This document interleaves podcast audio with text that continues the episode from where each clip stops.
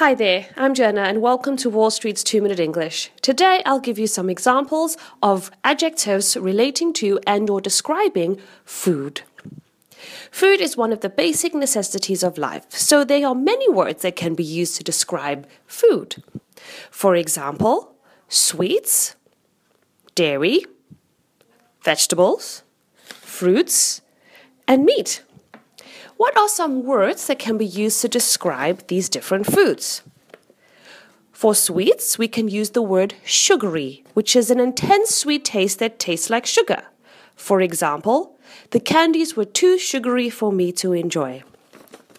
For dairy, we can use the word creamy, which means a soft and smooth in texture with a cream like taste. For example, I had a taste of a deliciously creamy yogurt at the snack counter yesterday.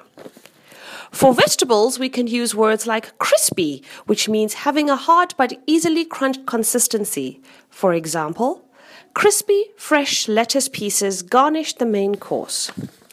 Another adjective, such as bitter, which means an unpleasant taste and is also the opposite of sweet. For example, the slightly bitter carrots were rejected by the toddler.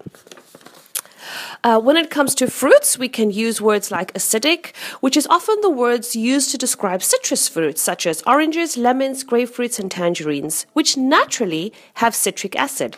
For example, lemon is so acidic that it is often used for cleaning purposes. Another word, sour, which has a very unpleasant taste, and a fruit can have a naturally sour taste, but the word is also used to describe the smell of a fruit that has gone bad. Example A. The apples fell and stayed in heaps under the trees until they became sour. This refers to the apples going bad. Example B. Limes are naturally sour, and that is why they are an excellent addition to drinks and other recipes. This refers to the taste sour. All right, well, that is all we have time for this week. Bye bye.